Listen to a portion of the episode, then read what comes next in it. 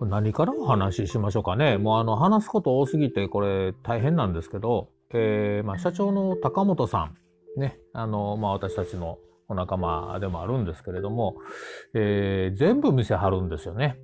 えー、なんか経営哲学は全て見せるということが経営哲学だというふうにおっしゃってましたんで、もうそれこそですね、えっ、ー、と、もう行動から食事から、えー、決算報告からね、役員報酬から 夫婦喧嘩まで全て見せるっていうね、はい、あの、社員の方やファンの方に見せるっていうやり方をやってらっしゃるんで、まあ、この会社のことはですね、もうあの、いろんなところで、もういろんな媒体で、えー、見てらっしゃると思うんですが、はい、もちろん、株式会社リゲッタさんです。ね。まあ今や生野を代表するね、えっと、企業になられてると思うんですけども、もともとはシューズ、シューズミニッシュというね、えー、という、えー、お名前だったんですが、えー、株式会社リゲッタという社名に今なられています。楽しく歩く人を増やすというね、まあ、えっ、ー、と、会社の理念を掲げて、まあ、リゲッタという、もう私も愛用してますけれども、えっ、ー、と、まあ、サンダルを中心に、最近は、えっ、ー、と、バインというね、えっ、と、インソール。えそれからまた、えっ、と、そのリゲッタのそのサンダルがですね、いろんなものとこうコラボしていくわけですよ。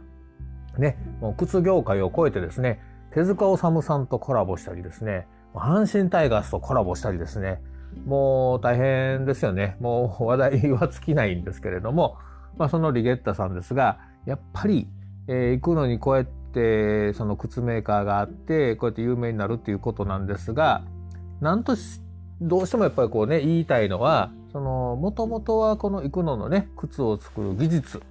が、えっと、その、ヘップサンダルから、えっと、行くのの町にはあってですね、各工程ごとに各職人さんたちが手から手バトンタッチして作っていくこの靴なんですよね。だから金具つける人は金具つける人、ミシン縫う人はミシン縫う人、貼り合わせる人は貼り合わせる人、そうやって生野区の町自体が工場なんですよ。そうやって作られているこのリゲッタの靴たち、ね、サンダルたち。それが、え、ー、と、世界で有名になっていく、日本で有名になっていくっていうのは本当に嬉しいことやなというふうに思いますし、えー、そのリゲッタという会社、靴を通じてですね、えっと、また、えっと、街づくりだとか、いろんな新しい挑戦にされ、をされていかれる、えー、高本社長を率いる、ね、えー、リゲッタの皆さんの